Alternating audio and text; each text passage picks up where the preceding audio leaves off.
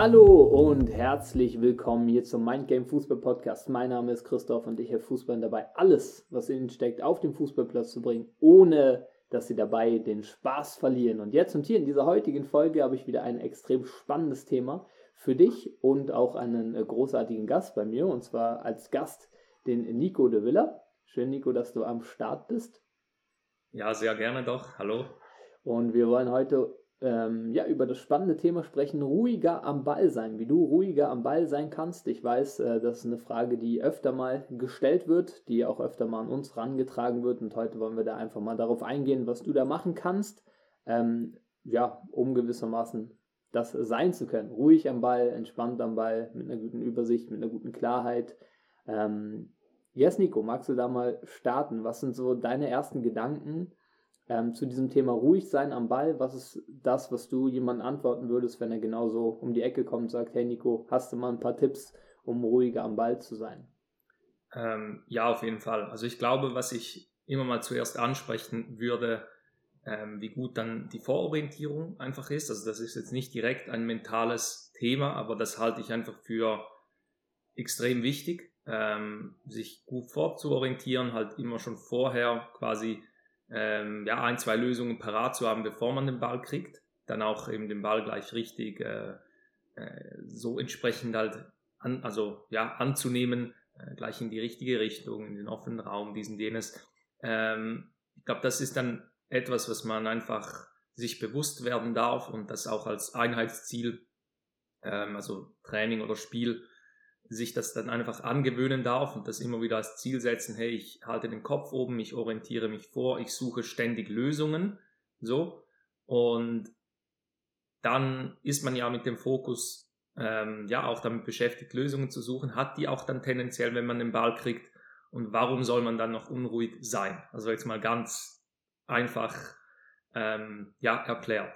Und jetzt vom mentalen Aspekt her glaube ich, da, das müsste man ein bisschen beleuchten. Also jetzt angenommen, ein Spieler hätte wirklich top Vororientierung, also die Lösungen eigentlich schon im Kopf, aber trotzdem irgendwie noch unruhig, äh, überhastet etc., ähm, müsste man das sicher ja, gemeinsam im Coaching je nachdem rausfinden, auch durch ein paar Fragestellungen, äh, was hier tendenziell halt ja, der Fall sein könnte, ist, dass halt die Angst, Fehler zu machen, äh, wenn er den Ball hat, irgendwie, weißt du, so im Spotlight zu stehen, ah, jetzt habe ich den Ball, äh, oh, könnte ein Fehler passieren oder hoffentlich mache ich jetzt keinen Fehler, dass halt, ich sage jetzt, der Fokus noch zu sehr darauf liegt, keinen Fehler zu machen, äh, es allen recht machen zu wollen, dies und das, anstatt einfach quasi, ähm, ja, scheiß drauf, ich habe jetzt einen Ball und ich löse die Situation. Also wirklich ähm, mit dem Fokus in die Lösung zu gehen und nicht das, was man verhindern möchte. Das ist sicher ein großer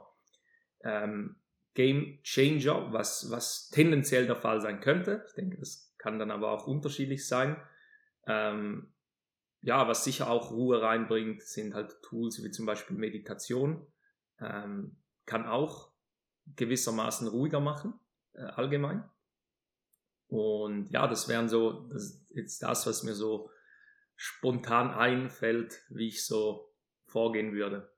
Genau. Yes, 100 Prozent. Bin ich auch voll bei dir. Ähm, ist natürlich ein Thema, ruhig sein am Ball, was viele Ursachen haben kann. Das ist natürlich jetzt etwas, was man nur im 1 zu 1 Coaching oder generell so im Coaching äh, herausfinden kann. Also was genau ist die wahre Ursache jetzt bei dir?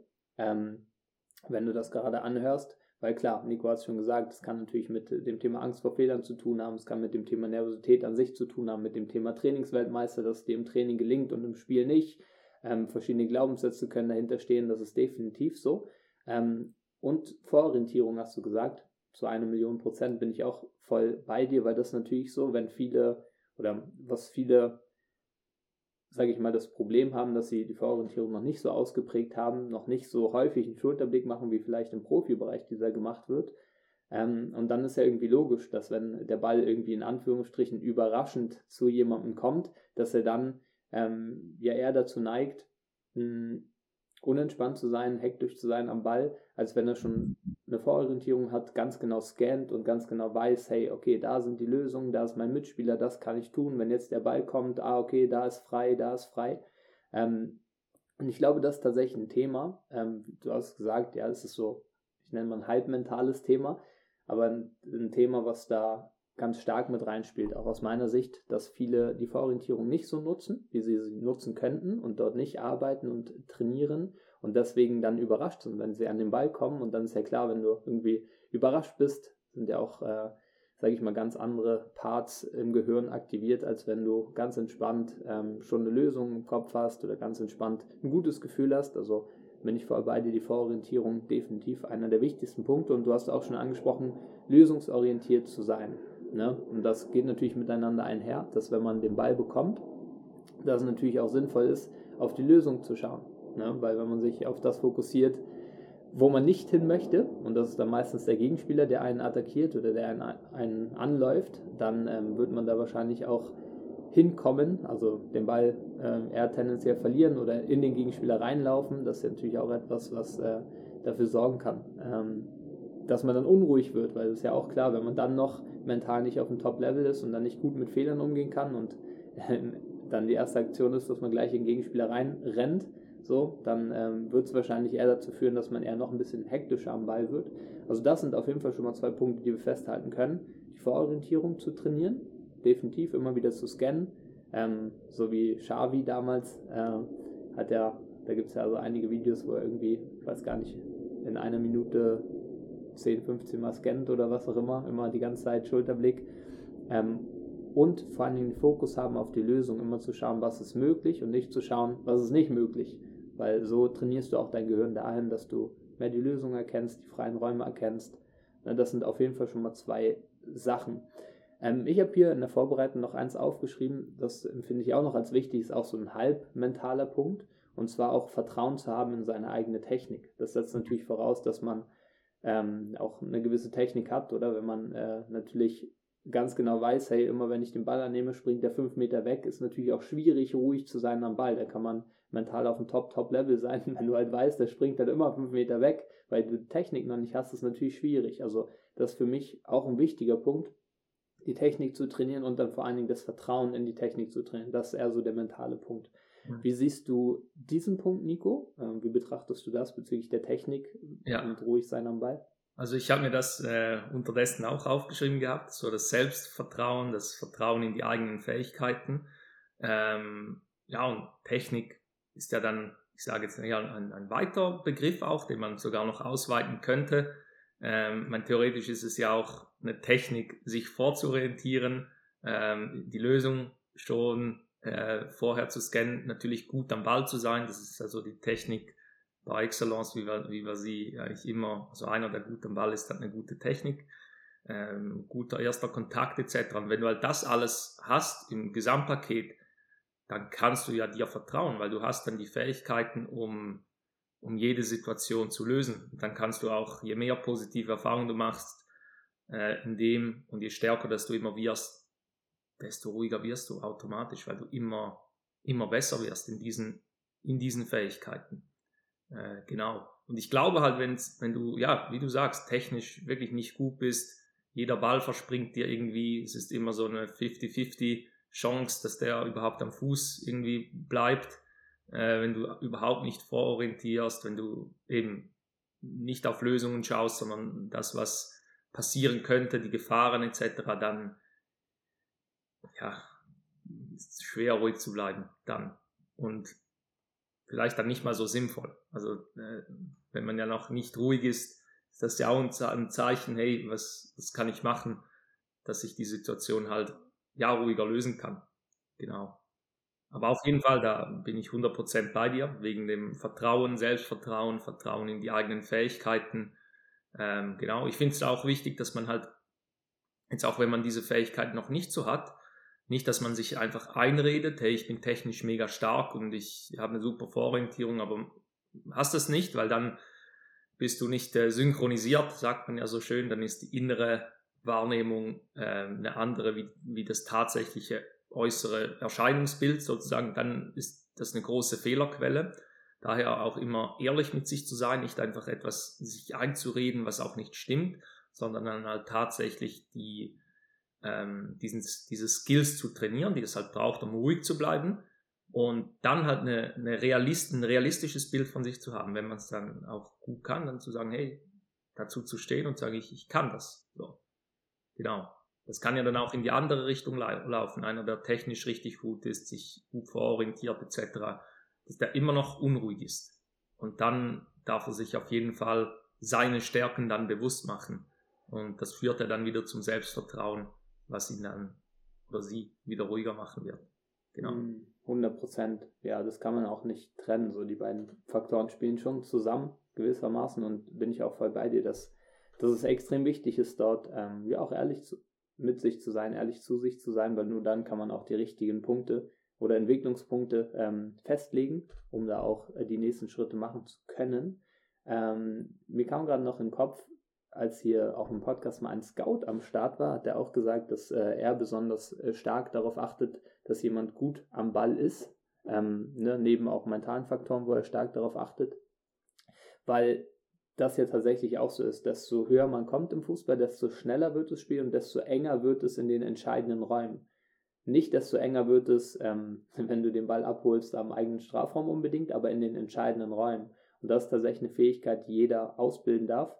Wenn es eng ist, ruhig zu sein am Ball, ähm, die richtige Lösung zu finden, ja. Und dahingehend ist natürlich äh, die Technik zu trainieren, am Ball besser zu sein, ähm, auch natürlich ein Riesenpunkt. Und vielleicht noch ein Zusatz-Hack, sage ich mal, ähm, wie man da hinkommen kann. Das ist aus meiner Sicht auch, mh, hm, ja, und das Vertrauen auch entwickeln kann, ist es einfach mal radikal dafür zu sorgen, im Training bestmöglich damit mal zu starten, einfach immer mit dem ersten Gedanken zu spielen. Das könnte schon so ein mentaler Hack sein, ähm, ein einfacher, aber den man gut umsetzen kann. Ähm, da immer mit dem ersten Gedanken zu spielen. So kann man Vertrauen aufbauen in, in dieses schnelle Spielen. Und das würde ich empfehlen, schon mal zu machen, egal wo du gerade bist. Selbst wenn du vielleicht in der, noch in der Liga bist, wo du relativ viel Zeit am Ball hast oder das Gefühl hast, du bist unterfordert, da schon mal mit zu starten, weil das ist tatsächlich etwas, was sich immer wiederholt bei jedem Spieler, auch den wir begleiten. Da bin ich mir sicher, dass bei dir, Nico, das auch so ist. Ähm, der irgendwie dann hochkommt in den Profibereich, sagen eigentlich alle, ja, das, was der Unterschied ist, geht noch mal viel schneller so. Und äh, ja, das kannst du natürlich jetzt schon mal für dich nutzen. Wie siehst du diesen Faktor, Nico, gleich mit dem ersten Gedanken zu spielen? So? Mhm. Ähm, ja, auf jeden Fall. Ähm, Finde ich richtig und wichtig. Äh, zum Teil, also ich gehe da auch zum Teil einfach noch weiter, dass ich sage, ja, ohne Gedanken spielen, einfach aufs Gefühl verlassen, das Ding so automatisieren, dass du eigentlich gar nicht mehr überlegen musst, dass es absolut klar ist, wie du die Situation löst. Ähm, aber klar, man, bevor das kommt, das ist dann, ich sage, die, die Flow-Stufe an sich, ähm, muss man sich da ja wirklich angewöhnen. Also angenommen, man macht das jetzt wirklich noch nicht so, ähm, dass man immer dreimal hin und her überlegt, abwägt und dann erst spielt, dann wäre sicher die nächste Stufe mal sich auf den ersten Gedanken zu verlassen, einfach den, den zu nehmen, äh, bis sich die Dinge wirklich auch automatisieren. Und irgendwann wie beim Autofahren. Irgendwann musst du nicht mehr überlegen, welchen Gang nehme ich jetzt oder also das passiert automatisch und, und ich glaube, das ist ein Ziel, wo man sich hin bewegen darf, dass man eben gar nicht mehr überlegt, dass man in diesen Flow kommt, weil dann hat man auch, ja, ich sage jetzt dann auch die Chance, wirklich äh, in der Geschwindigkeit ein Spiel zu zu gestalten, dass das für weit oben äh, reichen kann. Genau. Weil das ist nochmals, nochmals schneller. Also ein, ein ich sage jetzt ein, ein unbewusster Impuls dann umzusetzen, anstatt einen bewussten Gedanken umzusetzen. Ähm, ist der, ich sage jetzt das Unbewusste nochmals viel, viel schneller. Genau. Und das geht halt über, ja, ich sage jetzt äh, Automatisierung sozusagen, dass das Automatismen werden. Und ich denke, das sollte ja auf jeder Position auch, du hast ja nicht tausend Lösungen, wie du eine, wie du eine Situation lösen kannst. Meistens, meistens sind es ja eine Handvoll Lösungen, wie du jetzt in dieser Situation tendenziell agierst. Und wenn du das äh, durch Wiederholung einfach immer wieder, immer, immer, immer wieder ähm, und eben dann auch die Sachen einhältst, wie Kopf oben, dies und das, dann wird sich das automatisieren. Das wird zum unbewussten Verhaltensmuster. Und dann musst du irgendwann gar nicht mehr überlegen, du machst es einfach und dann, dann glaube ich, ist das so hm, das Endprodukt eigentlich. Genau. Hm, absolut. Und dann kann man auch wieder Vertrauen darin aufbauen, gewissermaßen in genau diese Fähigkeit. Mhm. Ja, und so kommt es dann alles zusammen. Genau. Yes. Ich glaube, wir haben schon echt geile und wichtige Punkte genannt, um ruhiger werden zu können am Ball. Ich glaube, vielleicht noch ein, eine Sache, ähm, die du, wenn du gerade zuerst auch mal für dich reflektieren äh, darfst. Ähm, das könnte noch so eine mentale Übung sein. Wo genau bist du dann noch unruhig am Ball? Weil es gibt vielleicht auch verschiedene Situationen. Also, dass du vielleicht ruhig bist am Ball, wenn du äh, den Raum vor dir hast, wenn du nicht angelaufen wirst, dass du vielleicht aber unruhig bist, wenn du mit dem Rücken zum gegnerischen Tor stehst oder was auch immer. Das können ja auch verschiedene Situationen sein, die sich verschieden auswirken. Also das ist auch wichtig für diesen Ist-Zustand, den äh, Nico vorhin schon beschrieben hat, mal zu für dich wirklich ehrlich, offen und ehrlich zu reflektieren, wann ist dann das so, warum ist das so, was ist die Ursache, dann kannst du nochmal viel genauer reingehen und die Tipps, die wir vorhin geteilt haben, auch dann für dich anwenden und die richtigen Schlüsse ziehen, das trainieren, ist glaube ich auch noch ein wichtiger Punkt. Ähm, hast ja. du noch Punkte, die wichtig sind, so grundsätzlich jetzt für, für mhm. so, sage ich mal, die Basic-Tipps, um ruhiger zu sein am Ball? Ja, also was ich vorher einfach noch angesprochen habe, das vielleicht noch klein wenig auszuweiten. Also ich denke, was halt auch hinderlich, also hinderlich sein kann, um in diese Gedankenfreiheit reinzukommen, ist logischerweise störende Gedanken, die jetzt vielleicht nicht mal unbedingt äh, direkt was mit der Situation zu tun, ha zu tun haben, sondern eben, oh, was denkt der Trainer von mir, was denken die Zuschauer von mir, vielleicht auch Probleme im Alltag, keine Ahnung, wenn man noch in der Ausbildung ist, Schule oder so, wenn man das noch mit auf den Platz nimmt, das ist natürlich dann auch immer äh, ungünstig, um dann wirklich in diesen Flow, in diese Ruhe, in diese Selbstverständlichkeit reinzukommen. Genau, und diese Dinge, ja, darf man dann auch lösen, wenn das zum Problem werden, werden sollte. Genau. 100 Prozent. Sehr geil. Ähm, ja, wenn du die Sachen umsetzen möchtest, vielleicht sogar mit uns umsetzen möchtest und es dir so nochmal erleichtern möchtest, um eben auch tatsächlich, ja, komplett ruhig sein zu können am Ball in jeder Situation auf Leben Level, was du spielst, auch wenn du weiter nach oben gehst in Richtung deiner Ziele, dann laden wir dich recht herzlich dazu ein, mal zu schauen. Hier unter diesem Podcast findest du einen Link, kannst du dich bewerben für oder kannst du dich bewerben für ein kostenloses Beratungsgespräch, um die Möglichkeit wahrnehmen zu können, mit uns zusammenzuarbeiten und ja, die ganzen Sachen ähm, da dich umzusetzen und dich unterstützen zu lassen von uns, was natürlich ähm, extrem viel Zeit erspart, auch dahin zu kommen, wo du hinkommen möchtest. Ähm, yes. Danke dir, Nico, dass du mit am Start warst in dieser Folge. War wieder brutal wertvoll. Danke dir für dein Wirken und für alles, was du reingegeben hast. Dir. Und dann würde ich sagen, hören wir uns spätestens in der nächsten Folge. Macht's gut und ciao.